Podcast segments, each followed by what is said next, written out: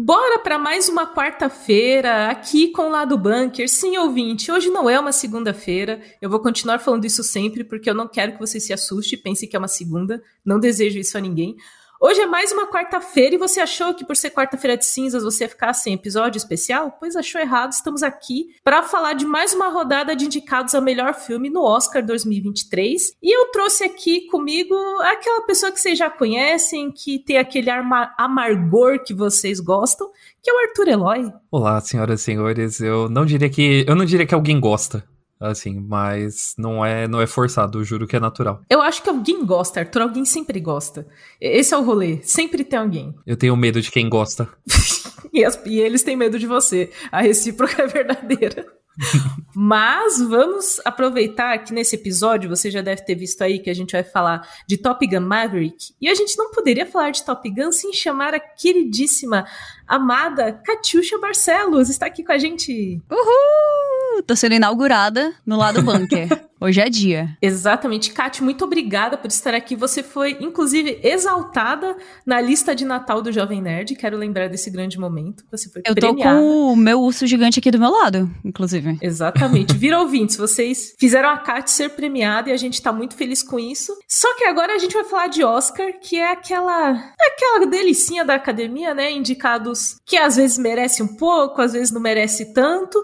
E hoje a gente vai falar sobre quatro filmes e vamos deixar três lá pro finalzinho desse nosso especial de Oscar. Então vamos lá. Vamos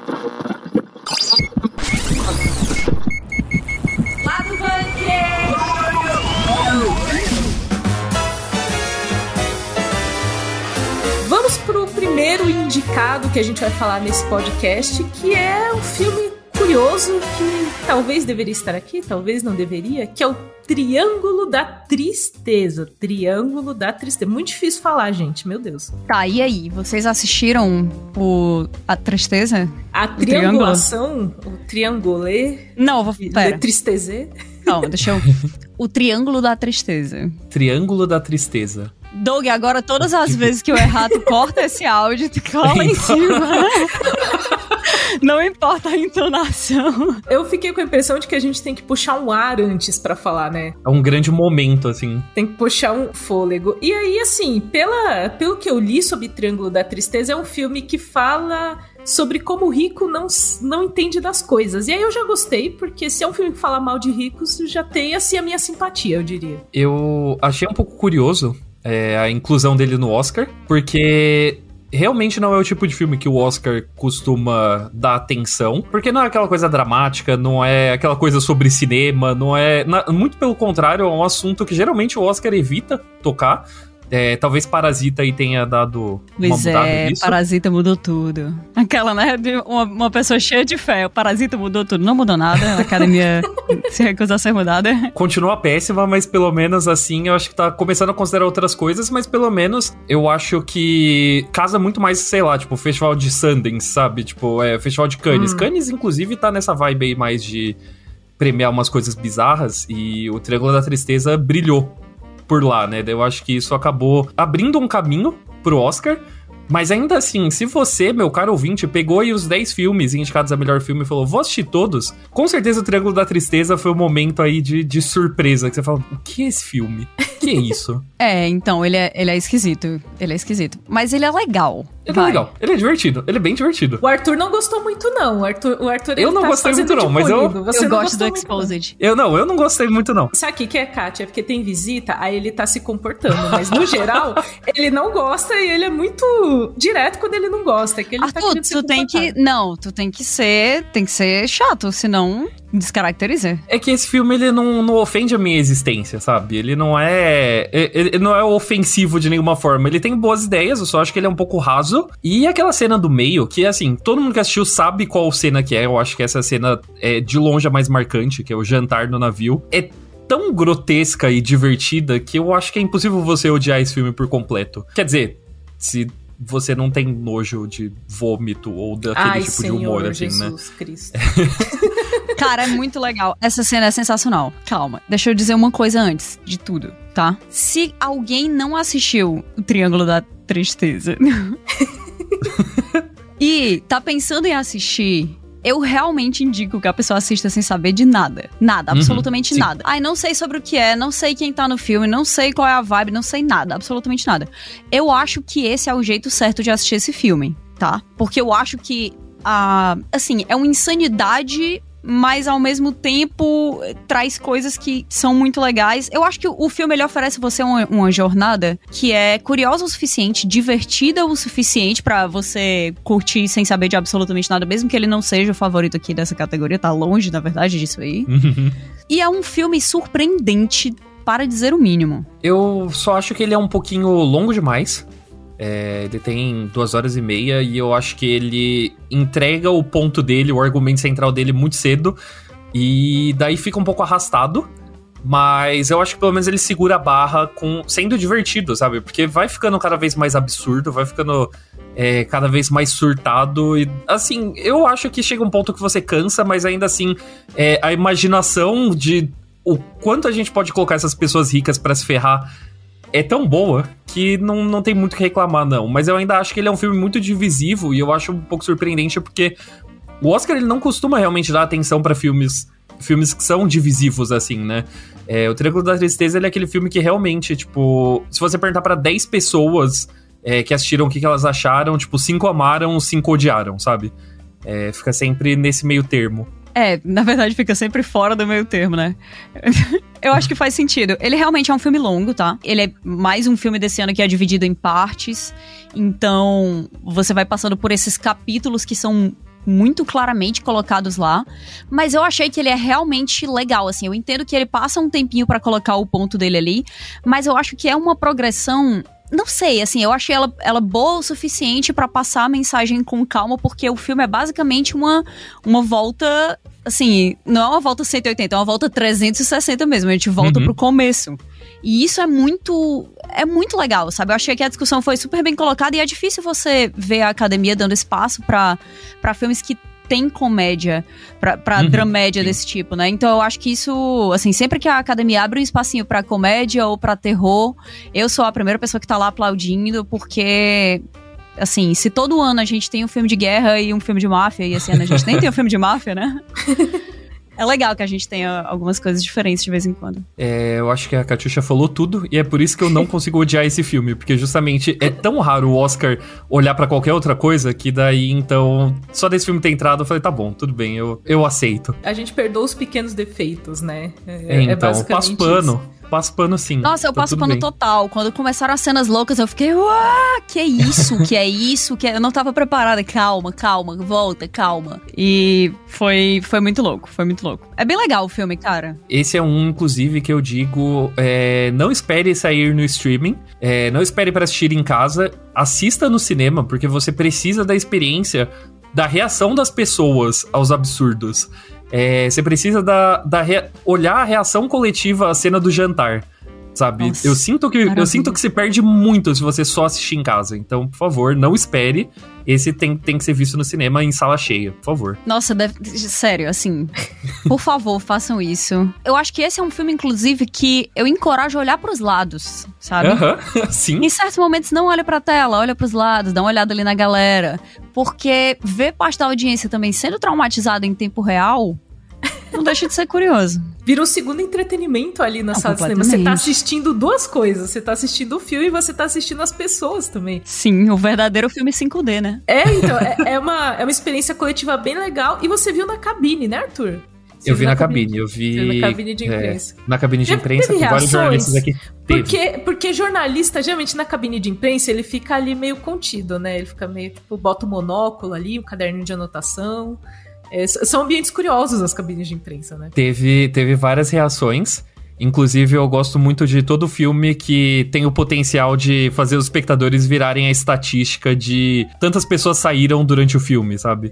Saiu É. gente da cabine? Não, mas eu vi gente passando mal, assim, enjoada. Acho que fica uma boa dica também, talvez, de você não se alimentar antes de assistir Triângulo da Por Tristeza. favor.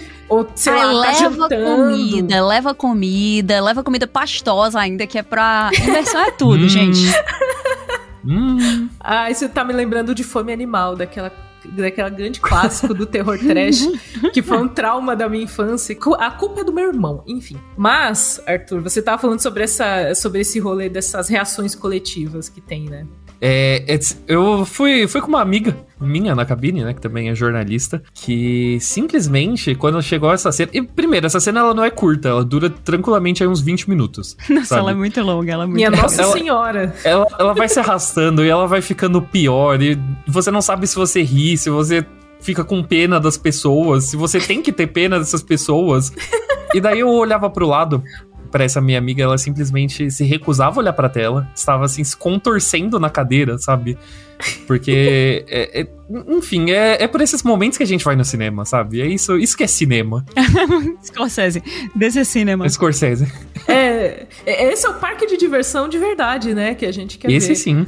Poxa, eu com certeza passei por uma experiência. Nos Estados Unidos, eu, eu fiquei sabendo, inclusive, que eles distribuíram saquinho de vômito nas, nas sessões. Meu Senhor Jesus. Então, é, é só isso. Eu sei, sei que é bater na mesma tecla, mas é porque realmente, tipo, essa cena ela é um ponto de virada muito importante pro filme. E é de longe a parte que é mais memorável dele, assim. Pra, pra mal e pra bem, sabe? É, eu, eu gostei muito do filme, assim. Eu gostei muito do filme. Eu achei divertido, achei engraçado. Acho que na- nas. Assim, achei trágico também, que é um, um, um equilíbrio complicado, né? De você conseguir colocar bem um filme. E a gente tem aí o favorito desse ano que faz isso muito bem. E eu entendo quem achou cansativo. Mas, assim, pra mim não foi. E Uhum. talvez, eu- talvez exista um problema pra, pra grande parte da galera que eu não tenho. Porque eu não tenho problema de, sei lá, ter nojo de nada, cara. Nada, nada, Aham. nada. Eu sou, tipo, a pessoa que tá no rodízio de pizza e o pessoal tá falando atrocidades, assim. Eu, eu iria pra um rodízio de pizza com a Augusta dos Anjos e sairia ilesa. nada, nada me toca. Então eu achei sensacional a cena do meio, foi muito boa. Realmente, a, a segunda parte, principalmente, ela é bastante longa, mas o jeito como a dinâmica entre os personagens é desenvolvida ali, eu acho que Uhum. é muito importante pro ponto do filme. E se você for olhando com calma tudo que acontece, eu acho que é um filme que ele envelhece bem na cabeça de quem fica pensando sobre ele e sobre as discussões que ele traz, sabe? Mas, realmente, assim, é porque esse ano tem muita coisa, né? Foi bem estranho ele entrar, porque esse ano tem muita coisa, muito. Num ano um pouquinho mais parado, talvez ele pudesse até ser um, um favorito, sabe? Eu acho É, que ele mas- seria mais discutido, com certeza. Ele seria mais discutido. Nesse ano, como tem tanta coisa e tanta coisa boa, eu acho que ele acaba sendo um pouquinho mais ofuscado. Mas não é um filme ruim de jeito nenhum, assim. Eu só acho que é uma experiência divisiva e eu gosto disso. É, é, Então. é uma experiência divisiva. E é curioso realmente ser de Oscar. Então, se você não curte, porque eu sei que tem muita gente que não curte o, o hashtag filme de Oscar, né? Uhum. Dá uma chance pra Triângulo da Tristeza, falando bem lentinho, né? Mesmo assim, tá? Se você não curte, não, não gosta muito desse clima aí, vai, porque pode ser que ainda assim você goste muito. Eu fiquei com a impressão, Arthur, que você também ficou com uma energia de tema repetitiva, alguma coisa assim. Eu acho muito por uma ressaquinha de The White Lotus, porque é meio Uhum. é meio Ah. uma caixinha parecida e aí a gente a, talvez, talvez. a gente assistiu muito recente The White Lotus eu e você, né? Eu acho que existe uma tendência, né? É, é- é- é realmente uma tendência no momento. Se, que tá no cinema, tá na televisão, além de White Lotus. Eu, eu acho que talvez tenha, seja tudo parasita, assim. É tudo, Tudo depois de tudo Parasita, acho que tem- é tudo Parasita, assim. É, É White Parasita Lotus, chegou e Casamento disse assim, Sangrento. gente, e se a gente criticasse a estrutura social desigual na qual a gente vive? Aí os americanos ficaram, quê? Pera, isso é novo. Como assim fizeram antes da gente? Como fizeram primeiro e, e a gente não fez antes? Como assim? Inclusive, esse filme, esse filme é em inglês, tá? Tem muita gente que fica. É porque ele é tão estranho nessa lista de, de melhores filmes que o pessoal fica, ah, esse aqui é o que é falado em outra língua, ele é de outro lugar e tal. E não.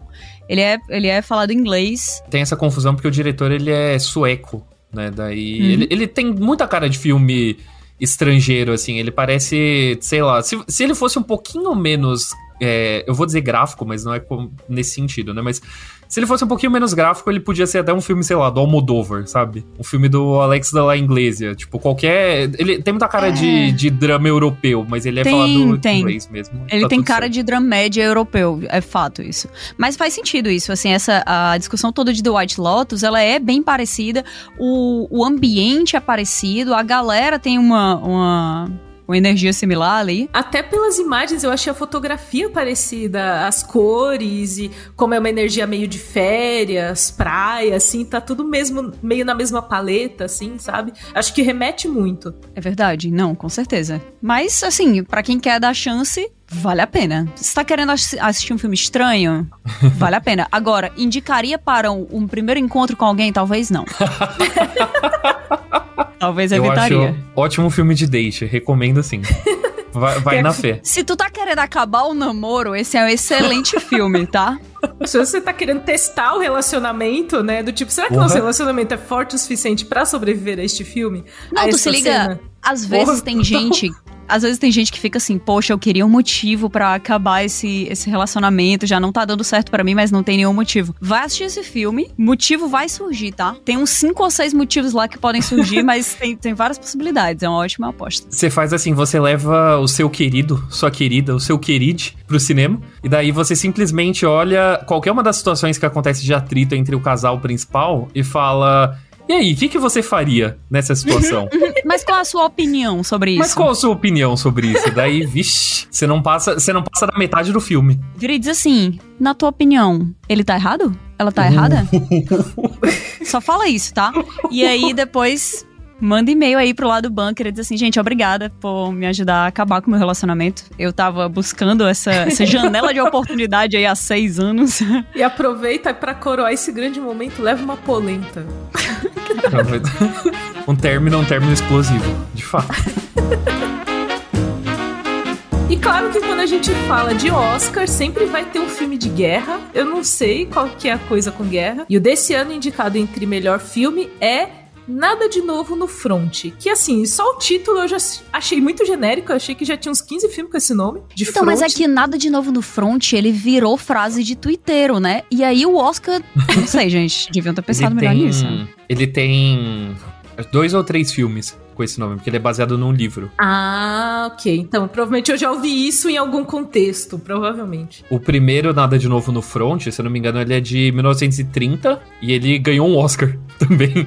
Já ganhou ah, um Oscar de melhor nossa. filme em 1930, se eu não eu me engano. Cansa... Eu já tô cansada, já. Eu já ele é um remake, isso, no caso. Esse novo é um remake. Remake da Netflix, né? É um remake da Netflix, é um filme alemão e tal. Então, olha aí, as pessoas estavam confundindo o Triângulo da Tristeza, mas o filme estrangeiro, na verdade, é um filme de guerra. Porque parece um tesão de americano, que americano de fato tem tesão em filme de guerra, mas no caso esse é da Alemanha. Mas é que é a Primeira Guerra Mundial, que é tipo, é a pior guerra de todas. Uhum. Primeiro, e... Depende do, do, referencial, né? Sim. É, é, a guerra menos midiática. Ela é menos É a guerra menos né? midiática, sim, ela é sim. É menos... Mas ela, ela, a Primeira Guerra, ela tá vivendo um momento cinematográfico, né? É, eles estão eles descobrindo como se conta histórias na, na Primeira Guerra, porque é, é, é, é muito difícil para os Estados Unidos, porque não é necessariamente uma guerra onde eles podem ser os heróis. Daí acaba sendo difícil manter a mesma narrativa, e é muito... Eu, eu acho que eu escrevi um artigo sobre isso uns anos atrás, é que é muito trágico, na verdade, porque como é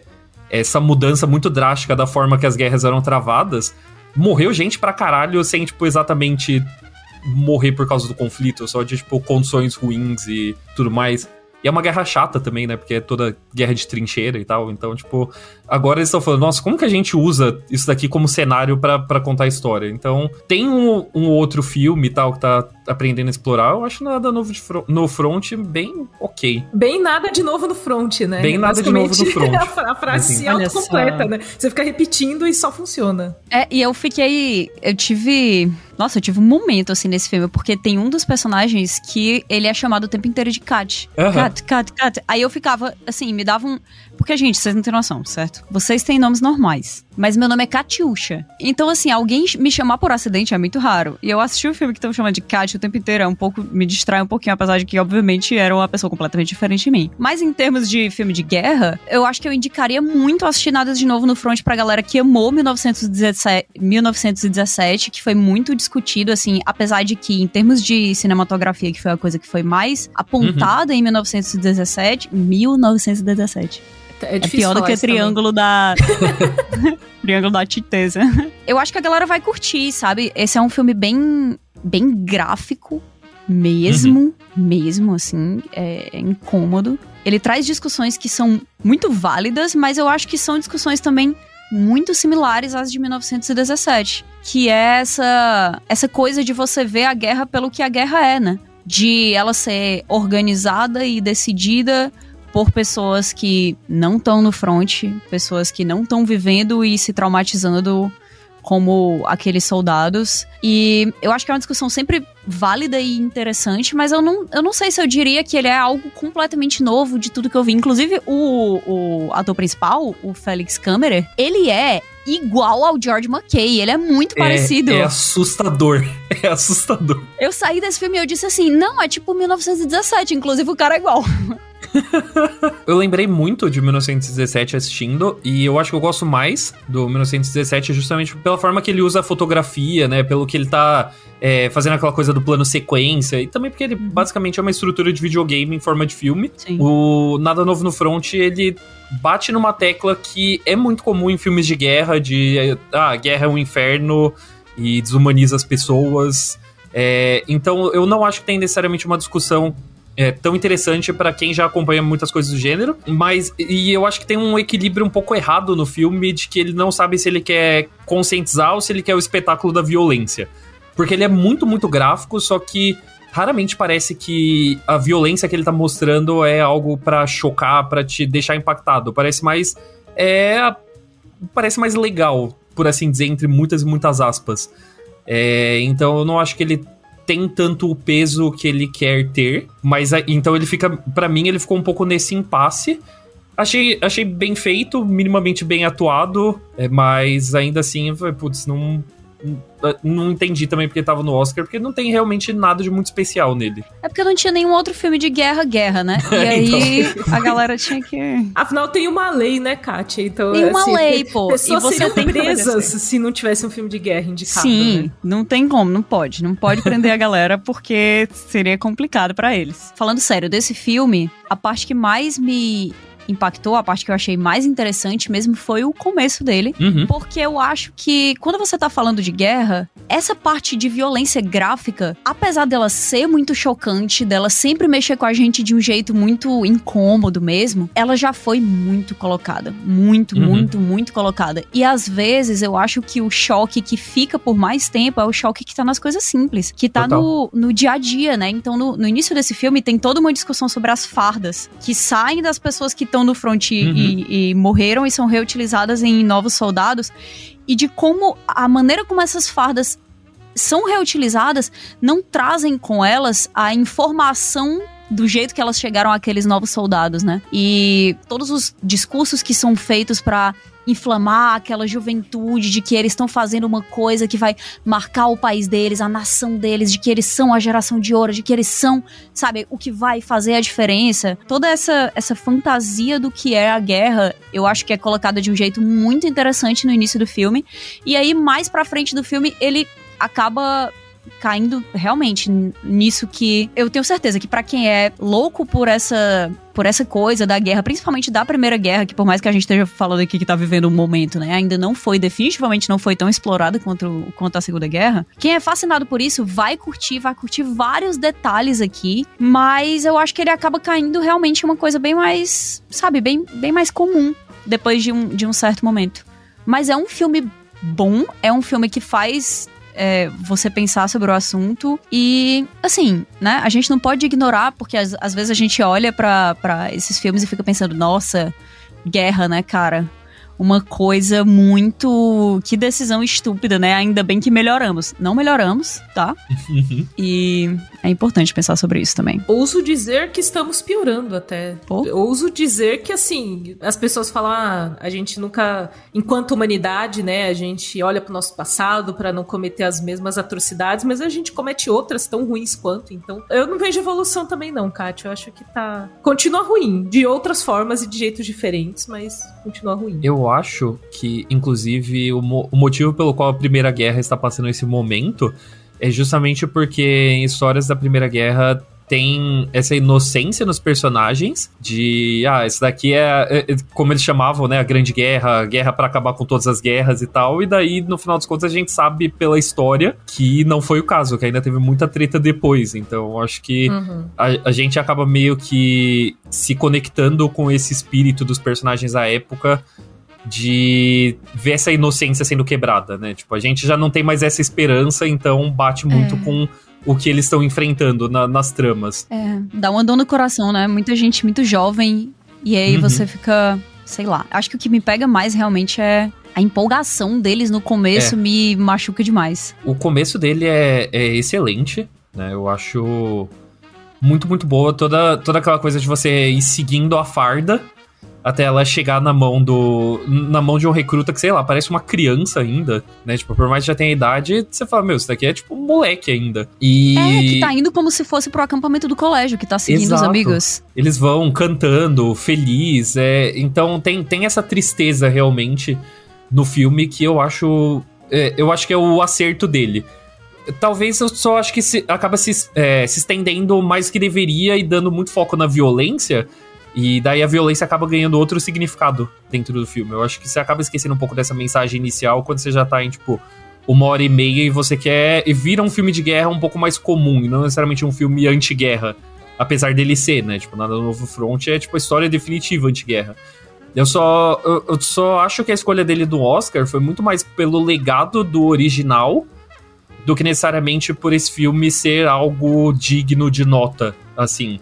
É, mas eu acho que o original ele tinha muito mais peso pela época que ele saiu, né? Ele sair no período entre as guerras, num período onde o contato que as pessoas tinham com a guerra era através de propaganda, né? Porque você ia no cinema e o cinema era muito diferente, né? O cinema era basicamente uma televisão que você ia assistir com várias outras pessoas e você via as reportagens, o que estava acontecendo na guerra, do que que é, de, do andamento das batalhas e tal. Só que essas reportagens não eram, tipo, trabalhos jornalísticos, elas eram propaganda é, encomendada pelo governo. Então, você vê é, essa quebra de, de é, da glória da guerra, né?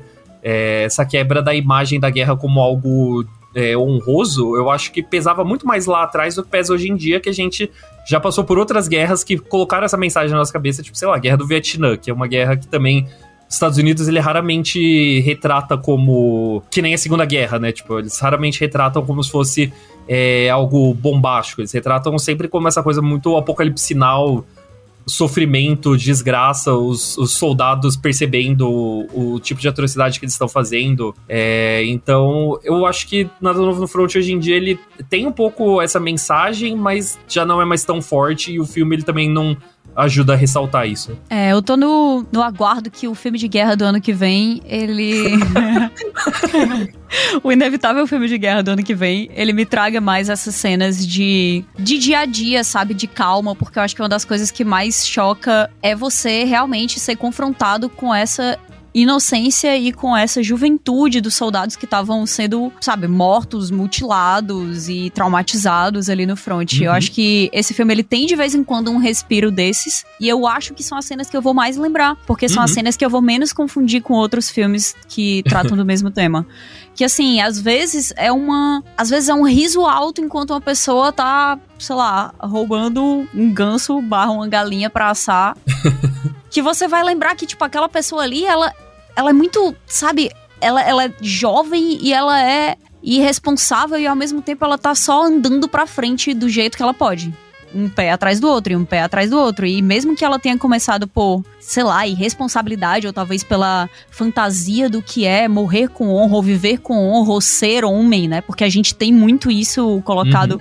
em todos esses filmes, como é, ah, não, você não pode ficar triste, você não pode chorar, você tem que ficar feliz porque você viveu e nossos companheiros lutaram até o fim e a glória da pátria está em suas mãos. E você pensar sobre essas coisas, eu acho que é realmente o sentimento anti-guerra que a gente precisa, às uhum. vezes, muito mais do que do que a violência em si.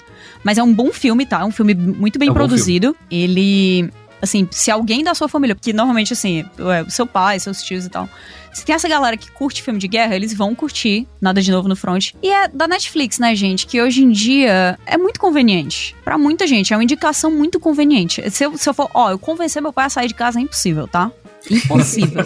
ele não vai sair agora. A Netflix pode ser que ele, que ele assista. Sim. Faz sentido. Faz bastante Isso é verdade. Sentido. Isso é verdade. E, além de ser indicado a melhor filme, só queria lembrar que ele foi indicado em nove categorias. Ele foi indicado em roteiro adaptado, design de produção, parte técnica ali, direção de fotografia, som. Então, assim, ele também indicado como melhor filme internacional, né? Então ele tá concorrendo como melhor filme, melhor filme internacional e trilha sonora. Então, assim, ele foi lembrado em muitas categorias, né? Acho que a, a parte de produção, a parte técnica e também essa parte de roteiro, essa história que é a história de muitos, né? Que, que foram pra guerra. Então, acho que por ela ser uma história nessa energia muito universal, também foi lembrado em roteiro, né? Eu não sei se eu concordo com ele estar tá em tantas categorias assim, mas é, eu concordo com o que a Kat tinha falado. É um bom filme. É, é muito bem produzido. Eu, por exemplo, já entregaria para design de produção para ele. Eu acho que tem tudo tem muita textura nesse filme. Total, eu acho que talvez. Total. Design de produção é, acho é, que vai levar, viu? Aquela, você tem aquela sensação, assim, de, de lama, até, tipo, pegando quase até o joelho, sabe? Você se sente sujo assistindo o filme. Eu acho que isso não é realmente uma coisa fácil de você você passar através da tela, né? Você assistindo lá quentinho na sua casa, deitado no sofá, para você ter essa sensação de desespero é, é, sem, da sua sem... meia tá molhada dentro da sua bota e pisando uhum. em poças fundas demais que é e que você já não se importa, né? É realmente Inclusive, muito isso é uma das minhas é uma das minhas coisas favoritas quando o filme ele chega mais ou menos para reta final e que também está chegando na reta final da guerra, que ele vira basicamente um filme de sobrevivência no sentido de que acabaram os recursos, então aquela imagem gloriosa entre muitas aspas de guerra que você tem é, do enfrentamento no campo de batalha e tal, Tipo, já, já não existe mais. As pessoas estão escavando para ver o que elas conseguem achar de comida, de munição, é, para se aquecer, sabe? Então começa a ficar. É uma realidade que vai ficando é, cada vez pior ao ritmo que a guerra vai, vai avançando. Então, e eu acho que a produção, ela realmente ela acerta em cheio em todos os momentos, né? Desde o do começo, da introdução, onde é tudo limpinho, tudo bonito, né? Que eles estão saindo ali daquele ambiente da escola, tudo tranquilo e lentamente se deteriorando até o final da guerra, onde já tá todo mundo meio louco da cabeça, é, sem uhum. ter o que comer, sem ter o que. sem necessariamente conseguir funcionar como soldado ou como gente. É, eu acho que a produção ela consegue transmitir tudo isso de uma forma que talvez o roteiro não consiga transmitir tão bem. Então, para mim, pelo menos essa categoria já é deles. É, melhor filme internacional, talvez, assim, é, acho apto para discussão. Melhor filme, eu não sei, não. Não, melhor filme, acho que não. Melhor filme se qualquer um levar, tá? Qualquer um levar que não for tudo em todo lugar ao mesmo tempo, eu vou considerar uma ofensa pessoal. Mas eu sou muito ofendida pessoalmente por essas coisas, então não vai ser inédito também. A academia tem um talento de ofender a gente, deixar a gente puto num domingo à noite, né? Você pensa, por que, eu tô assim é assistindo é isso? Por que, que, eu tô, que, que eu tô fazendo aqui, né? Então, e lembrando, lembrando que vamos estar em live, né? Então, vamos daí você, meu caro ouvinte, você pode passar o seu domingo à noite puto junto com a gente. Exatamente. Sabe a cara de decepção da irmã da Fleabag, quando ela fala que fez São é exatamente essa cara, assim. Você fica, nossa senhora, que... Você vai poder ver ao vivo, olha só. Maravilha. Olha,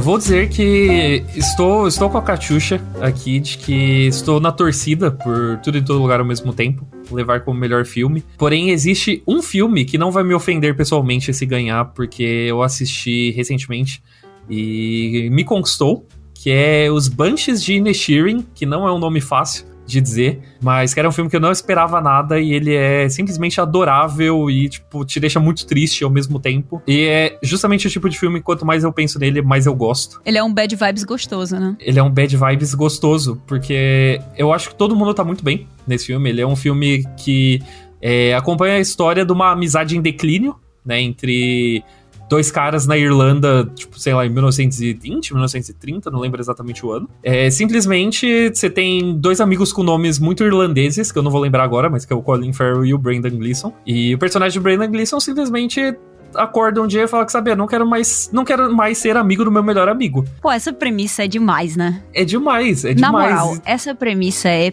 perfeita, é perfeita. Quando ele chega e diz assim, não, não, tu não fez nada de errado, é só que eu não quero mesmo. Aí você fica, hã? Calma. Tem até um, um, outro personagem em outro momento do filme que diz assim: que é isso? Ele tem 12 anos. E eu acho que é uma coisa que a gente vê muito em relacionamentos amorosos, né? A gente vê várias histórias de términos amorosos e esse é um término de amizade. A gente não vê as pessoas término falando muito disso, né? 100%. E, e é um término de amizade que é entregue tal qual um término amoroso e você percebe como são relações muito diferentes, sabe? Porque talvez um término amoroso você desista mais fácil quando você percebe que não é para ser. Uma amizade é, é, é, uma torcida de faca no seu coração, tão dolorosa, mas tão dolorosa que você começa a se questionar toda a sua existência, sabe? E, e o, o filme ele vai acompanhando isso com. É, ele é bem humorado, né? Ele acompanha isso rindo, mas ao mesmo tempo aquele riso para esconder que você quer chorar. É o meme do High the Pain Harold, né? Do tipo, que é o, é o velhinho que tá tipo so, chorrindo assim, chorando e rindo, tipo. é, exatamente. O clima é bem esse. E ele, ele também foi. Os Banshees de Inisherin, ele também foi muito consagrado nas. Muito reconhecido, né? Nas categorias de atuação que eu acho que é onde ele pode realmente brilhar, porque eu acho que todo mundo tá muito, muito bem. O Colin Farrell, ele é o, o, o, amigo que recebe, né, o aviso de término do Brandon Gleeson. é tipo Eu não estou falando os nomes. Assim, firma, então, é tipo né? aviso prévio. O, eu não tô falando os nomes, que é tipo Patrick. Patrick. Patrick é, é Patrick que você, que você fala Perry. Perry. É, e o Colme, que na verdade o, o nome dele inteiro é Comson e Larry. Meu, tipo, sabe? é incrível. É incrível. É, ele é um filme extremamente irlandês também, então, tipo, eu acho que tem essa questão da, da relação com a natureza também. As paisagens são lindas. É, dá vontade de você simplesmente comprar uma passagem pra Irlanda e falar: Eu quero essa vida onde eu só acordo de manhã, vou no pub tomar Guinness e viver feliz. Então, eu acho que, como, como uma pessoa que tem esse sonho, o filme conversou muito comigo.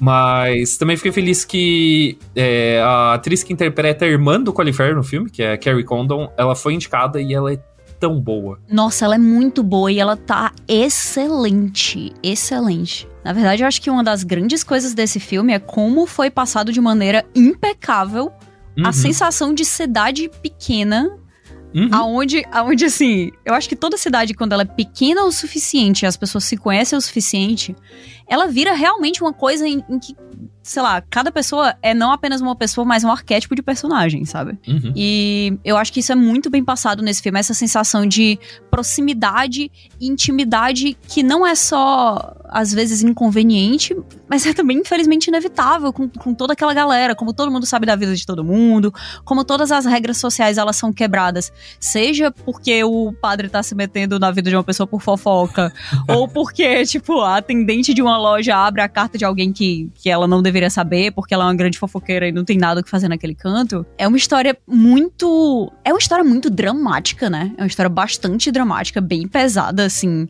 Mas ela é realmente, assim. Ele é um, um, um filme que, ao mesmo tempo, é pesado. Ele é fácil de assistir. Talvez por ele ser tão bonito.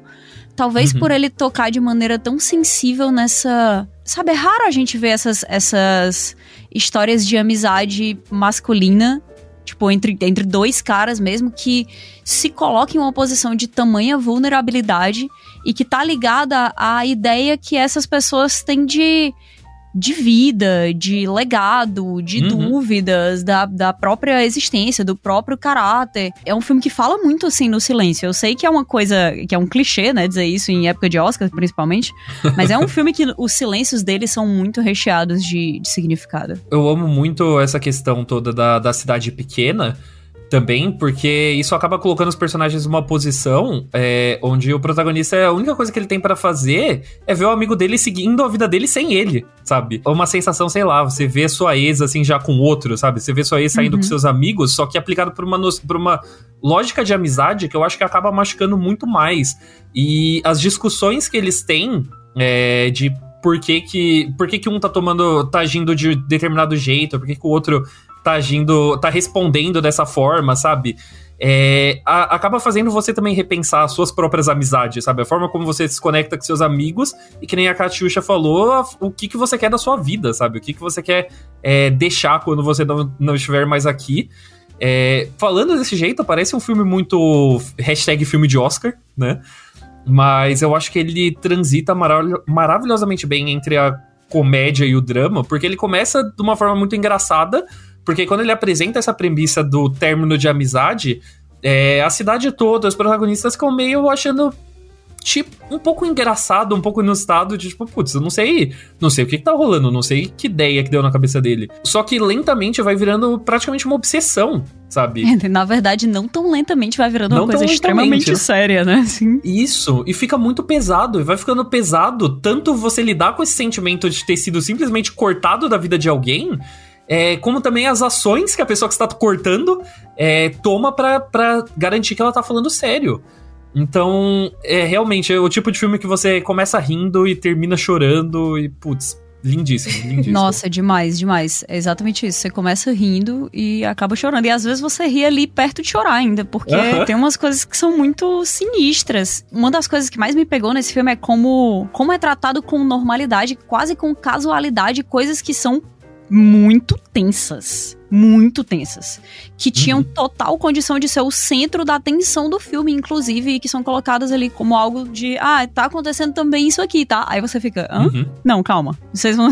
calma. Esse é um assunto que vocês vão só passar por cima. E como assim? E a maneira como todo mundo lida com o chocante, porque quando você tá preso em um ambiente desse tipo, e eu digo assim, preso porque ali é a sua vida. Independente de você ter a opção de sair, independente de você poder tecnicamente reconstruir a sua vida em outro canto, quando você tá a tempo demais, depois de um certo momento da sua vida, em um lugar tão pequeno com as mesmas pessoas, eu acho que, sei lá, deve parecer completamente impossível reimaginar a sua vida do zero em outro canto, por mais que a sua vida ali seja longe de perfeita. É demais, esse filme é, é, é demais. E se você só quer um filme que te faça querer viajar pra Irlanda, eu acho que esse também funciona muito bem. Então, um filme que vai te deixar com vontade de tomar Guinness. É isso. É, vontade de todo... tomar Guinness, é, vontade de viajar pra Irlanda e vontade de adotar um burrinho. Sim! Ai, sofri. Sim, sofri ela é porque eu, eu, quis demais adotar um burrinho. Queria. A, a Jenny. Eu queria a muito, Jenny. eu queria, queria muito ter uma Jenny também. É, o, o, sonho, o sonho é, da fazenda, assim, ele é real demais. Então, se você é uma pessoa que tem vontade de largar tudo e viver no meio do mato, não assista esse filme, porque talvez seja o empurrão que você precise para finalmente fazer. Considerei. Eu tenho tido muitas essas discussões depois da pandemia, assim, do tipo, a gente deveria ir pra um lugar meio isolado, arrumar um jeito de deixar água potável, uns negócio de energia solar, assim, sei lá, sabe? Do tipo... É que a gente romantiza tanto essa vida natural hoje em dia, né? Eu, eu, uhum. eu passei pela mesma coisa, inclusive, tá? Inclusive, continuo passando. a verdade é que eu não tenho um físico para isso. É, eu Correr atrás de vaca e tal. Muito difícil. eu também não. Mas você fica pensando, porque tem tanta coisa na cabeça daqueles personagens, né? Eu ia dizer, daquelas pessoas, porque realmente parecem pessoas. Uhum. É, é um diálogo tão natural, tão cheio de sotaque, tão cheio de discussões que você veria, assim, acontecendo. É uma convivência muito plausível, de verdade. Mas tem tanta coisa passando na cabeça daquelas pessoas em relação a tudo que passa na nossa cabeça também, sabe? A fragilidade da vida humana, você sentir o tempo passando e se sentir ao mesmo tempo é, vítima desse tempo e também um potencial premiado por esse tempo, sabe? O que que você vai deixar aqui? Você tem, todo mundo tecnicamente tem a oportunidade de deixar algo aqui. A gente tem muito essa questão de ego, né? Do que é que eu vou conseguir deixar e tal. É, e eu acho que mesmo que você esteja longe de tudo, você fica vendo o Colm, né? Que é o, o personagem do Brandon Gleeson, tão melancólico e aí ele tá olhando para aquele marzão com aquele sol perfeito, na praia, mas ao mesmo tempo no frio. E aí ele tem um, uma, uma cachorrinha que é perfeita e uma casinha que é fofa. E você fica, nossa, mas eu queria estar tá nesse lugar físico, mas eu não queria estar tá nesse lugar mental. Uhum. É, é lindo, esse filme é lindo. Gente, chegou o momento. Chegou o momento, desde que saíram os indicados a melhor filme no Oscar, a gente está falando dele. O primeiro e único Top Gun Maverick. A gente vai falar desse filme, pra mim é muito confuso, porque eu, eu não gostei de Top Gun Maverick. eu não consegui gostar. Foi inacreditável, porque eu gosto muito do primeiro. Para mim, Top Gun é um filme incrível. Eu não consegui gostar do segundo. É inacreditável. Tá bem, Camila, a gente te aceita Mas... como tu é. com todas as minhas falhas de caráter, mas assim, eu, eu entendo porque ele está indicado, eu entendo que ele é um filme. É para mim, ele tá igual Avatar. Assim, eu, eu juro que eu entendo que ele tá indicado, mas ele não é o melhor filme, né? Ou eu tô ficando maluca? eu acho que sempre vai voltar naquela questão que a gente havia falado de que o Oscar ele necessariamente ele não premia qualidade, né? Ele não celebra a qualidade, ele celebra é, um tipo de relevância dos filmes no momento onde eles foram lançados. E se você olhar é, o Oscar dessa forma muito pragmática, não tem como ser nada mais do que Top Gun. Quer dizer, talvez tudo em todo lugar ao mesmo tempo, mas o efeito que Top Gun teve é, no cinema, principalmente no momento frágil do cinema, putz, é sem condições. É sem condições. Teria, teria que ser ele. É, inclusive, eu acho que a briga fica só entre esses dois mesmo, porque eles representam lados muito diferentes do cinema nesse momento, né? Que o Top Gun, ele é a, a, retomada do blockbuster, além dessa coisa de é, hiper franquias e tudo mais, é de um tipo de cinema que não é feito só em, é, em estúdio com tela azul, sabe? Os, os uhum. galpões gigantes azul. É, e também do. É, tipo, basicamente o, o papel do último grande astro de cinema que ainda consegue atrair bilheteria só com o nome e o rosto dele. É, ao mesmo tempo, tudo em todo lugar, ao mesmo tempo, ele é um filme pequeno, íntimo, confortável, de família e que consegue. É, fazer esse impacto todo no cinema, né? Ele, ele é realmente a história, né, de você começar com nada, né? Já que você tem diretores que faziam, tipo, curta no YouTube antes, né? Que basicamente falaram que aprenderam tudo vendo tutorial no YouTube, fazendo um filme que consegue ser um sucesso de bilheteria, consegue ser um sucesso de premiação. Então eu sinto que a disputa vai estar sempre entre esses dois. E falando do Top Gun, eu acho que ele é um filme bom. Eu não tenho muito o que criticar dele, eu só acho que ele joga muito seguro no sentido de ser muito parecido com o original sabe? Uhum. De ter basicamente a mesma progressão, de tocar nos mesmos temas. E eu acho isso um pouco cansativo, mas eu acho ele tão bonito de olhar e eu acho tão legal a forma como eles fizeram tudo, basicamente, né? Da sensação de você estar tá ali dentro do cockpit, sabe? De você é, realmente sentir. É, a tensão das perseguições, das corridas, sabe? Eu acho que é aquele filme que você sai do cinema e você fala, putz, fazia tempo que eu não ia ver, tipo, um filme, sabe? Um, um blockbuster é, desse nível no cinema. Então eu tenho, eu tenho um certo carinho, assim, apesar de ser um filme que eu assisti uma vez e falei, tô suave, não quero assistir de novo. Eu tô contigo nesse, nesse sentido da a sensação de que você tá vivendo uma atração. Né? Uhum. Que é um, é um show ali. Eu acho que Top Gun é realmente um show. Deixando de lado a parte mais, ah, tem que olhar, sabe, como alguém que estuda cinema, fala sobre cinema, e colocando aqui à frente a Catiuxa Pessoa Simples, Achei iradíssimo. iradíssimo, é isso mesmo. É avião, é gente seminua jogando vôlei na praia mesmo. É tudo que um filme precisa. Porra, Danger Zone tocando no volume máximo no começo. Acho que trouxe à tona a pessoa simples, que no final das contas eu sou. Eu, eu me diverti demais, me diverti demais. Mas é realmente, é uma, é uma repetição de fórmula descarada é um filme que também é bastante longo, né? Uhum, Mas eu acho que sim. a missão principal dos personagens, ela é envolvente o suficiente. Eles conseguem fazer dessa coisa que é tão distante da nossa realidade como pessoa média que tá indo assistir o filme ali, que é tipo assim, ah, vamos, vamos pilotar caça e fazer uma grande missão impossível aqui. Eles fazem aquilo ali parecer tão próximo, tão próximo, tão realista até. É um nível de imersão que é muito difícil e que a gente tava precisando, precisando há muito tempo. Uhum. O, a verdade é que Top Gun fez pelo cinema o que o, o Nolan tentou forçar ali com o Tenet no início da pandemia. Nossa, e fez isso totalmente. de maneira gloriosa. Nossa, Sim. 100% isso, 100% isso. Inclusive, por isso que você vê também tantos cineastas estão agradecendo, rasgando elogio para Top Gun, sabe? É, e, e, como né, muitos desses cineastas também são votantes da academia, eu acho que vai receber todo esse amor em forma de votos. É, eu acho que talvez tudo em todo lugar ao mesmo tempo seja mais um fenômeno do público do que necessariamente dos votantes. É possível. É. Porque o, o, o, caso do Top Gun realmente tem que entender que é um momento um pouco frágil pro cinema, sim. Dessa questão de que tá tudo muito dividido entre produções independentes e blockbusters, e mesmo os blockbusters são sempre de franquias grandes estabelecidas. É, e já tava aquela insegurança de se depois da pandemia as pessoas realmente iam voltar a assistir filmes no cinema, né? Porque a gente passou aí anos em casa descobrindo que sim, dá para você lançar filmes novos direto em casa, você não precisa sair para é, para ver se só pode abrir o seu serviço de streaming e ver o lançamento. E daí o Top Gun vem e faz essa bilheteria gigantesca que ele fez, mostra que você assistiu alguma coisa no cinema, ele tem, ele ainda é uma experiência especial, né? Uhum. Ele ainda poder. Tipo, Top Gun, eu gosto do primeiro, eu assisti até pouco tempo, é, pouco tempo antes do Maverick, mas sabendo, esperando, né, tipo, que ia ser essa experiência cinematográfica, foi o tipo de filme que eu falei, meu, eu quero assistir num IMAX foda, sabe? Eu quero assistir assim na maior tela que eu conseguir achar na cidade de São Paulo com o melhor som, porque eu sabia que era isso que o filme ia entregar. E é, é isso que eu não ia conseguir ter em casa, sabe? Tipo, eu tenho uma TV boa, mas eu não tenho sistema de som legal. É, tenho muita distração na minha casa, sabe? Tenho distração dos Você meus tem dois vizinhos. gatos. Você tem, Tem dois, dois gatos, e gatos, tá sabe? querendo adotar mais um, entendeu? Então é Eu indico, tá? A coisa- Três gatos é um número ideal. É, eu acho bom, eu acho um ótimo número. Excelente número. Mas daí, só, só de você ter a opção de pausar e fazer qualquer outra coisa, sabe? É, é o tipo de coisa que prejudica muito a sua imersão no filme. E prejudica de verdade, sabe? Não é só papo de chato.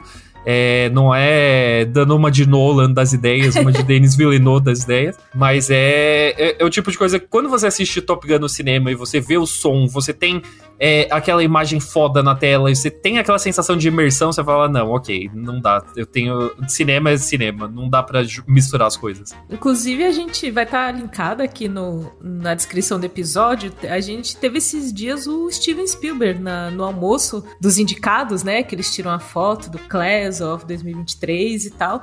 Ele, ele olhando pro Tom Cruise assim falando: Você salvou Hollywood. Você salvou Hollywood's ass. Ai, cara, mas ele tá certo. Não mentiu. É que, gente, Top Gun, a gente vai. Eu vou filosofar aqui agora. Vamos lá. Com por Top favor. Gun, né? Difícil.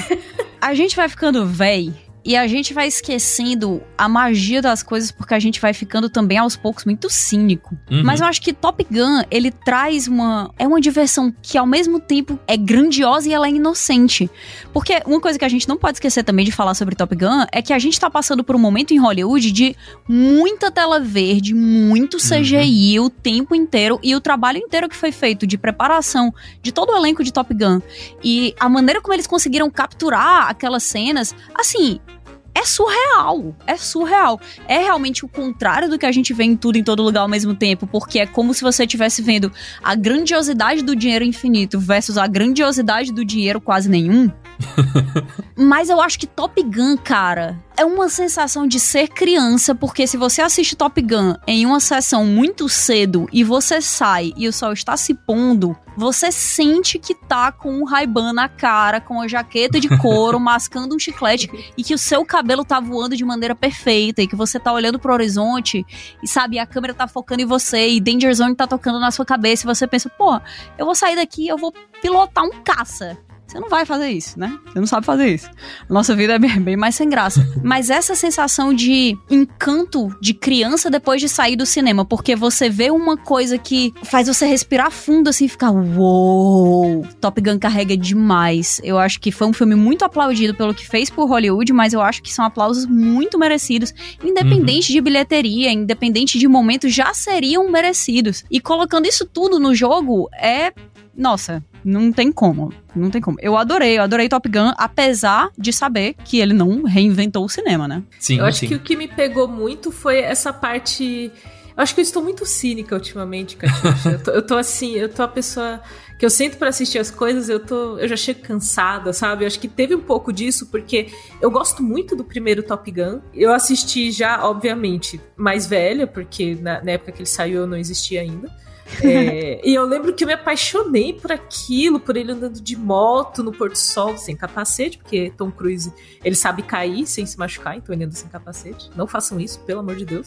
É, não, Mas- vocês não são Tom Cruise, eu sei que é um choque, mas Mas era incrível, assim, a- as cenas e, e ele como aquele cara meio rebelde. E aí a gente falou também nesse episódio, falou sobre essa coisa de amizade, aquela amizade entre, entre os colegas pilotos e aquela rivalidade, que é meio uma amizade, e tudo meio misturado, assim, dentro de uma coisa grande que são essas missões, né? Então eles correm risco de vida de verdade, então tem, tem um perigo real ali no meio de, de tudo isso.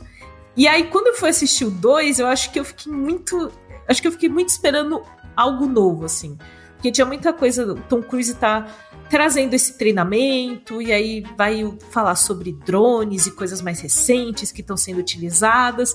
E eu acho que eu esperei muito por algo novo, e quando ele me trouxe uma. Ele revisita, e acho que algumas cenas do filme eu vi o próprio Tom Cruise, assim, pensando sobre ouvindo uhum. sobre o personagem, mas ouvindo meio que sobre ele ao mesmo tempo, assim, do tipo, será que eu, você tá ultrapassado? E o que que você pode ensinar para essa nova geração? É uma coisa meio que se mistura ali. E aí meio que não me pegou, assim, acho que foi uma energia de o tema não me pegou, mas eu senti que teve essa esse paralelo que o Arthur falou, assim, do tipo, ah, o Maverick é o último grande piloto, Tom Cruise é o último grande astro. Sim, e o, sim, e o que nossa, que tem, total. E o que, que ele pode trazer para essa nova geração? Tipo, que tem seus trejeitos, que tem sua forma de fazer as coisas, mas o que, que ele pode trazer, sabe? Eu acho que é um filme que tem muito sobre isso, sobre uma questão geracional, assim, né? É, e que ele não não deixou de fazer exatamente a mesma coisa, né? Porque o que o Tom Cruise fez com o Top Gun Maverick foi, press, foi é, agir de uma maneira inesperadamente efetiva em uma situação de completa emergência completa emergência. Eu acho que o que ele tem para trazer para Hollywood hoje em dia é a mesma coisa que o Maverick tem para trazer para aquela galera ali, que é assim, gente, vocês podem fazer as coisas de maneira nova, melhor, vocês podem olhar para mim como se eu fosse um idiota, mas quando, como minha mãe fala, o mate vai mais alto que a terra, dá aqui pro pai que o pai resolve. Eu concordo que ele é um pouco repetitivo em relação ao primeiro, e foi uma das coisas que eu não gostei muito, mas ao mesmo tempo eu não consigo imaginar que seja um filme de uma forma diferente, porque é, Top Gun é um daqueles filmes que ele realmente não precisava de uma continuação. E essa continuação que, que saiu, né, o Maverick, ele não é necessariamente para você expandir um universo, é, para você criar uma nova franquia. Ele é justamente um comentário sobre esse tipo de filme que a gente não tem mais, os filmes que começam e acabam.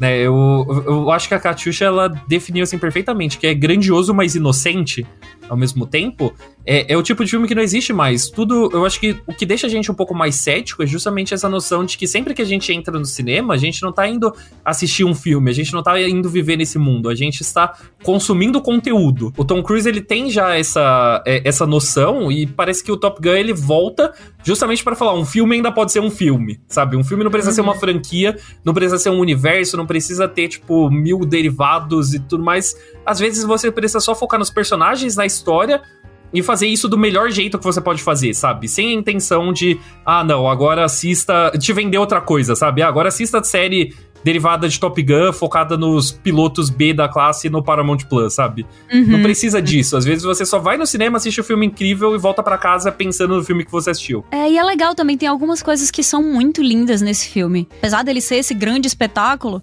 tem vários momentos muito sensíveis. Tem um romance uhum. entre atores que não tem 20 anos de idade, que é uma coisa que a gente precisa cada vez mais ter em Hollywood, né? Essa, a gente vê a Jennifer Connelly, nossa, putz, é até difícil. Perfeita. Assim. Como pode uma pessoa ser tão bonita? É ah, incômodo, cara. Uh, Jennifer Connelly, ela, ela envelhece tal qual o melhor vinho que existe, não, sabe? O melhor, o melhor dos melhores vinhos é. E assim, é difícil você ver um romance entre duas pessoas com mais de 40 anos que você sente o friozinho na barriga. Uhum. A Jennifer Connelly, quando ela entra naquela cena que ela entra em casa e ela se encosta na porta de maneira dramática porque ela acabou de voltar de um encontro, é uma coisa tão adolescente. Mas na verdade, a gente tá vivendo em um momento que a expectativa de vida é outra. O momento de vida quando você tem 50 anos de idade é completamente diferente do que era no tempo dos seus avós. Você tem sim como viver esse romance, você tem sim como recomeçar pensar. Tem tanta gente é, que tá passando por divórcio, por é, largar emprego, por mudar de cidade, pela saída dos filhos de casa, ou seja lá o que foi, que acha que acabou a vida porque a gente ainda tem muito essa ideia de gerações passadas. E uhum. eu acho que Hollywood tem essa. Na verdade, a gente fala Hollywood porque é a grande coisa, né? Mas a mídia de cinema, como todo mídia audiovisual, tem essa coisa de passar pra gente, de romantizar a nossa vida de um jeito que ensina coisas que a gente tava precisando pegar ali no ar, né? A gente já falou de um outro lado aqui nesse episódio, quando a gente falou que é importante falar como é que a guerra afeta as pessoas, não só como propaganda, mas acho que também enxergar essas outras possibilidades positivas na vida é uma coisa bacana, é uma coisa legal. A participação do Val Kilmer nesse, nesse filme me fez chorar copiosamente assim, achei, achei foda, cara. Filme foda. Foi um momento. Nossa, foi, foi, um momento foi que eu acho que, que de todos os momentos, assim, que eu não me conectei, que eu tava tipo. eu- tanto que eu nem me conectei tanto com os personagens que eu olhei assim, ah, o John Hamm, assim, eu nem sei o nome do personagem. Eu tava assim, muito desconectada, mas nessa cena, eu acho que por ter esse resgate, Kat, de ser uma coisa de. Que ali eu vi o Val Kilmer e o Tom Cruise, sabe? Nossa, total, meu Para Deus. além dos personagens, esse, eu acho que o que me pegou de, de Maverick, entre as poucas coisas que eu consegui me relacionar, foi essas, esse- esses paralelos com a vida real, assim. Eu acho que esse momento, esse encontro foi o maior, foi o maior momento que você olha assim e fala, como é difícil olhar para esses momentos e para essa, como a gente já falou também nesse episódio, para essa amizade confusa, mas que tem ali, sabe? Por mais que às vezes. É tipo um respeito que você tem. Eu acho que a gente tem pessoas assim na nossa vida, sabe? Aquela pessoa Sim. que, tipo, alguém que passou pela sua vida e você fala, putz, eu não converso com essa pessoa, mas eu, eu tenho mega respeito. Se eu encontrar ela, eu vou conversar e eu tenho mega respeito por essa pessoa, sabe? E eu acho que esse é um sentimento que cresce com o tempo, né? Sim, tendo Uhum. todo o contexto do Val Kilmer, assim, acho que foi, foi impactante, foi poderoso, foi um momento bem poderoso, assim. E o Tom Cruise estava O- muito bem na cena, eu senti que ele emocionou meio de verdade ali junto, sabe? O que eu gosto desse momento, e que também bate muito no que o, o que a Katyusha tinha falado, é de que ele representa muito bem que o, o Top Gun Maverick, ele deixa os personagens dele envelhecer. Sabe? Ele realmente reconhece essa passagem do tempo e não só como um acessório pra narrativa, sabe? De, tipo, ah, essa pessoa ficou aqui é, dormente, conservada em formol, tipo, por, por tantos anos. E daí ela simplesmente voltou. Tipo, ele, ele lida com essa questão de como tudo mudou ao longo das décadas. E isso é refletido tanto na, na mentalidade do, do personagem Tom Cruise, né? Que já tá, tipo, vivendo num mundo muito diferente do que era quando ele começou no primeiro Top Gun. É, como também, né, no, no personagem de Val Kilmer, no, no estado físico dele também. Sim. Então eu acho. Eu acho que isso bate muito com o que a Katyusha tinha falado. De. É, é bonito você ver essa representação real na tela, É, sabe? É, Ele é não tá querendo botar dolorosa, né? maquiagem e falar, olha, essas pessoas elas estão vivendo em formol porque você tá proibido de envelhecer. Fala, não, o tempo passa e as pessoas mudam é, de formas até imprevisíveis. Perfeito, não, perfeitamente colocado. E é você entender que ao mesmo tempo que a sua vida não acabou porque você passou dos 50 anos, Tom Cruise tá com 60 anos aí, a Jennifer Connelly já tá com mais de, de 50 também, tô dizendo os atores, né? É você entender que a sua vida não acabou, mas que ao mesmo tempo você não é jovem mais. E você Uhum. tá nessa época em que você vai olhar pessoas que conviveram com você e várias dessas pessoas vão estar passando por momentos difíceis, por doença, você vai perder alguns dos seus amigos, alguns dos seus contemporâneos. E é difícil você conviver com essa. É um estado muito confuso, sabe? Você considerar que a sua vida não acabou, mas ao mesmo tempo que as coisas ao seu redor estão, sabe, tão, tão acabando. O tempo passou, mas o que, que quer dizer essa passagem do tempo? Quer dizer que você não tem mais valor? Quer dizer que não vai mais funcionar? Ou quer dizer que vai funcionar, mas é de um jeito diferente? Quer dizer que você pode viver esse grande amor, mas ele nunca vai ser um amor do zero, porque as pessoas têm bagagem, as pessoas têm história. Uhum. Quer dizer que você tem essa admiração por outras pessoas que antes você teve essas relações dificílimas, porque o tempo vai passando e vai transformando o- os sentimentos, assim, de maneiras imprevisíveis. É isso que é ser humano. Acho que Top Gun é mágica, cara. É a magia do cinema realmente em um filme que a gente tava precisando da magia do cinema. Por mais que eu não possa dizer que eu me identifico com o Tom Cruise, entendeu? Assim, é, eu não sou, eu não sou um membro da cientologia, não sou um homem de meia idade, é, zilionário que tem o- os dentes estranhamente centralizados. Não sou essa pessoa. Mas eu me encontrei ali no meio me divertindo. Foi, foi um filme que me deixou com adrenalina lá em cima e empolgada pro que eu vou ver no cinema daqui pra frente. Eu acho que Top Gun Maverick queria ser exatamente isso, então eu acho que ele prosperou no que ele se, se colocou aí pra ser nesse momento. Cakes, eu acho que você precisa dar uma segunda chance, Cakes. Eu vou. Eu, eu vim em casa. Ah, eu vou só falar não. isso. Ah, vi em casa. não. Eu vi no Paramount assim. Eu falei, ah, vamos dar play no. Olha aqui, chegou o Top Gun da hora tal, mas não vi no cinema. Não, tu vai fazer o seguinte, tá? Eu vou te, eu vou te ensinar. tu vai de moto pra um cinema. Tá. Tu vai deixar o teu cabelo solto assim fora do capacete só por tempo o, o suficiente pra que ele fique um pouco bagunçado embaixo. Quando tu chegar no shopping, tu pode estar indo assim de, de mototáxi, moto Uber, não importa, tá? tu tem que se desligar do peso social de passar vergonha pra, no momento que tu vai tirar o capacete, tu tem que fazer disso um momento dramático. É, é necessário. Tu vai fazer aquela, aquela retirada de capacete, tu vai balançar teus cabelos como se tu tivessem as panteras. Tu vai colocar os teus óculos escuros, mesmo que esteja de noite, não importa. Fone de ouvido, Danger Zone no máximo, e aí tu vai pro cinema fingindo que tu é a personagem principal.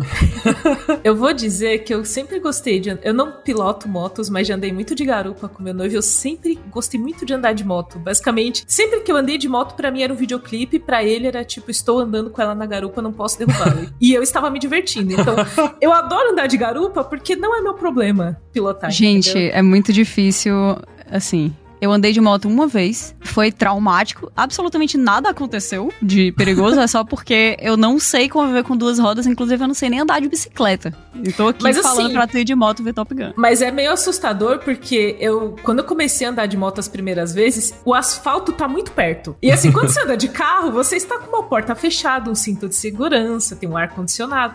Você tá ali meio confortável. Numa moto, você vê o asfalto passando muito perto. E aí eu demorei para me acostumar. Então, essa é a Danger Zone. Essa é a, essa é a verdadeira essa, Danger essa Zone. É, essa é a verdadeira Danger Zone. Eu apoio, eu apoio a dica da, da Katyusha. Eu acho que você precisa entrar no, no mindset assim. Olha só. Do, do Top Gun Maverick. E daí, na volta, você pode voltar no Porto Sol, cinema, pilotando a moto Carlos na garupa e só Take My Breath Away tocando de fundo, assim. Exatamente. É. Putz, tocando uma do Bon Jovi. Pensa Esse nisso. Bon Jovi também é bom pra esses momentos. Bon Jovi também é bom pra esses momentos. É Mas ele tem que estar tá perfeitamente abraçado em ti, tá? Perfeitamente abraçado. Sim. Assim. Não pode aquele negócio Sim. de segurar assim na parte de trás do, do banquinho, não pode. É não, não, não, não. Tem que ser, tem que ser o abraço ali e tal.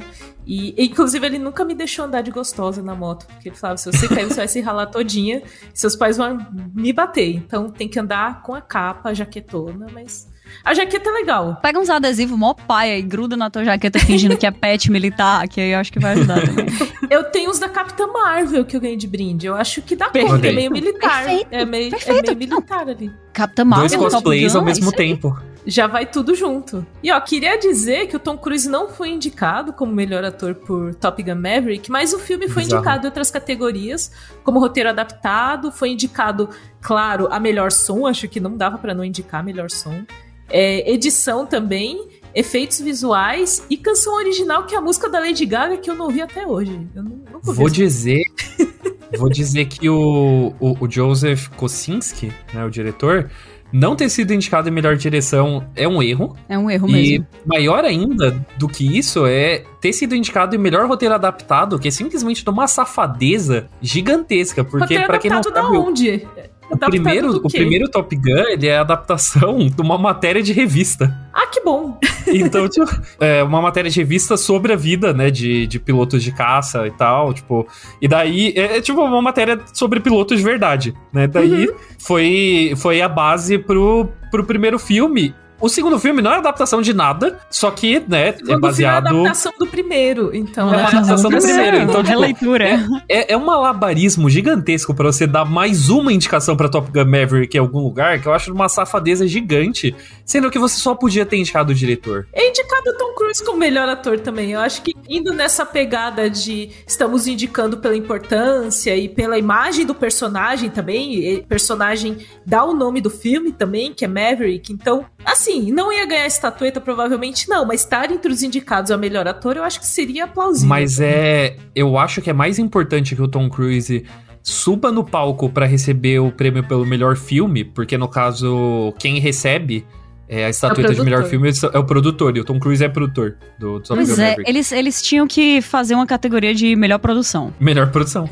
Faz melhor Sim, produção, melhor aproveita, faz melhor ensemble, que a gente também. Nossa, muito eu acho melhor. Que é necessário, é Sim, é necessário. Sim. Eu, eu adoro, eu adoro premiações que tem de, de ensemble, porque às vezes você só quer premiar um elenco inteiro, sabe? Você não quer. Sim. Você não quer puxar alguém. E eu acho o elenco também do Top Gun Maverick muito bom. É, eu gosto, eu gostei especialmente do Glenn Powell, né? Que é o Hangman. Que ele. Nossa, ele é, tá é o escroto. É o escroto do filme. Né? E ele tá, ele, ele é tá com uma bom. cara de cuzão, ele tá com uma cara socável. Ele, ele tem uma cara de escroto que você fala, nossa, que pessoa maravilhosa. É, não, ele é incrível. Quando ele chega ali no final e você fica assim, nossa, eu queria ao mesmo tempo te socar e, sabe, te pedir em casamento hoje.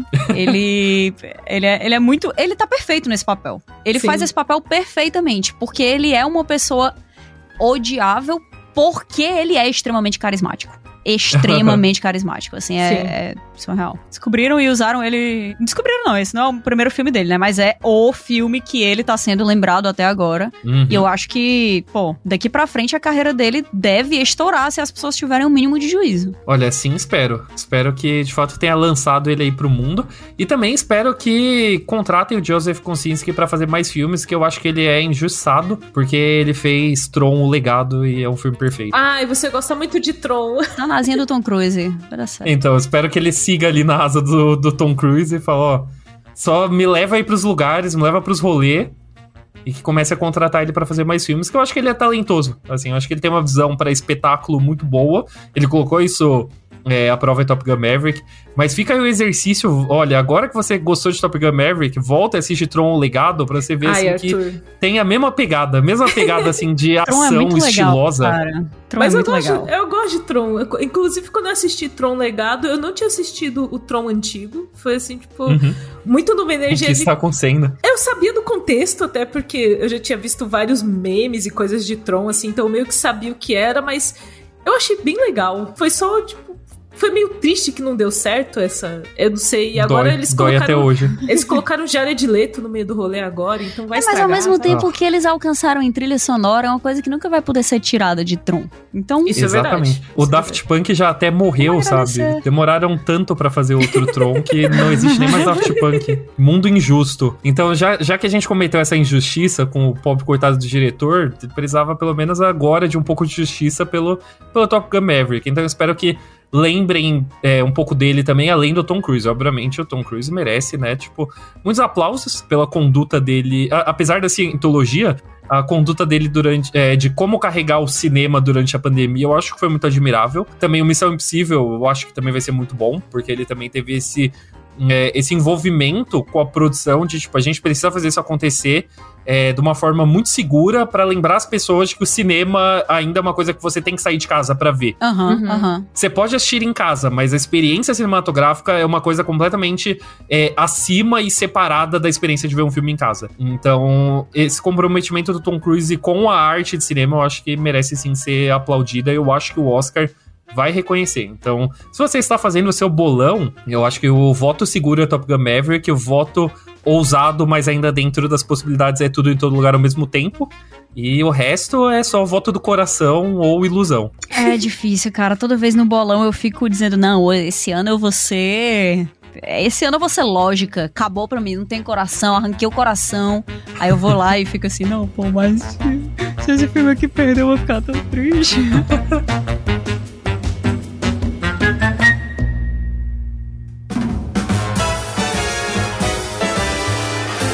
essas opiniões assim emocionadas, acho que posso dizer que esse foi o episódio emocionado do lado bunker, mas mais pacífico do que eu imaginava. A gente chega ao fim dessa de passar por esses quatro indicados na categoria de melhor filme. Eu eu acho que vai tudo em todo lugar ao mesmo tempo. Eu acho que Top Gun Maverick vai chegar muito perto, mas eu quero acreditar que a portinha aberta ali por por Parasita continua aberta, que ela não foi só uma fresta que foi fechada depois.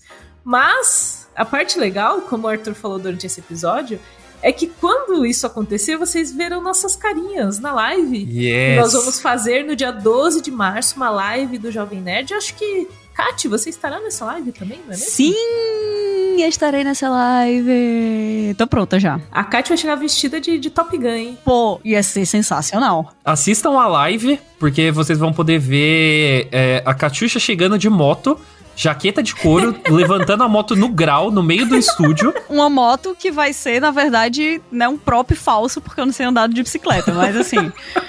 Quem se importa? Pode ser de papelão, tá de boa, tá de boa. A energia vai ser a mesma. O que importa é isso, é a energia. Exatamente. Não queria dar, dar spoilers, mas algumas pessoas nessa live estarão vestidas de coisas. Então, hum. se vocês quiserem se vestir de coisas, O pior é que eu não sei, então. Eu estou nessa live eu não sei, então de fato eu não peguei spoiler. Eu vou. Eu estarei de pijama. Eu acho que o único jeito de você ver o Oscar é pijama. Porque é, passa muito tarde, então. Ah, isso aí. É, é a única forma possível. Mas, Kat, muito obrigada por participar desse episódio do Lado Bunker. Assim, eu estava muito empolgada para essa gravação, porque eu sou muito sua fã e tô muito feliz que você está aqui participando com a gente. E aí a gente vai se conhecer pessoalmente no dia da live, vai ser ótimo. Sim, também. finalmente! Yes. Não só de Twitter. Eu tô, eu tô muito feliz com o convite, gente. Obrigada, amei, amei, amei. Arthur, eu não sei se eu te agradeço por você estar tá aqui sempre. Você cai na, na no status Gabriel Ávila. Tipo, você tá aqui é, todo, então não, não sei. Não precisa agradecer, é parte da minha função. Você não fez mais que a sua obrigação, né? A faixazinha. Literalmente sou pago para isso e estou dentro do meu horário de trabalho. Então não precisa agradecer. Mas eu agradeço, tá bom, Arthur? Obrigada pelo seu tempo de trabalho que eu obriguei você a tirar pra gravar. eu agradeço de trazer todo o carisma aí. Ah, você não foi amargo, você não foi amargo então, nesse programa. Não foi. Você não foi amargo. É, a gente é porque pegou... tem visita. Eu tenho certeza que é porque tem visita. Absolutamente. Não, é, energia, é, a energia Top Gun, cara. É a energia, energia de vôlei de praia de quem não joga vôlei, não vai pra praia, não anda de moto. A gente só carrega a vibe. E, e, também a gente pegou, assim, os filmes que eu acho que seriam mais legais de falar. Talvez só se tivesse tudo em todo lugar ao mesmo tempo nesse episódio para ficar melhor. Então, tipo, não teve que comentar nada chato. É, nada que eu tenha ranço. Até agora, tudo que eu assisti do Oscar, eu não terminei de ver os filmes do Oscar, mas tudo que eu vi, é, eu não peguei ranço de nada. Então, acho que isso é significa, significa que é um bom ano, sabe? acho significa que, tá, tá que é um bem. bom ano. Acho que sim. E é verdade, teremos sim um episódio falando sobre tudo em todo lugar ao mesmo tempo, mas vocês sabem, né? A gente guarda ali a, o, o favorito, aquele que a gente mais tá no coraçãozinho, a gente deixa mais pro final para vocês acompanharem essa série toda com a gente. Então, aguardem aí que nós teremos mais episódios especiais que vão nessa maratona até o dia do Oscar. Então, continue ligado aqui na, no feed de podcasts, acompanhe a live também, a gente vai postar os links assim que a gente tiver tudo aprovadinho para você saber o horário e tal. E, gente, obrigada. Fiquei muito feliz com o episódio e vamos vamos sair todos os três de moto ao pôr do sol, pensando sobre tocando, o episódio. Tocando Take My Breath Away, enquanto a gente... E a gente dublando, né? Assim, maravilha. Lip syncing.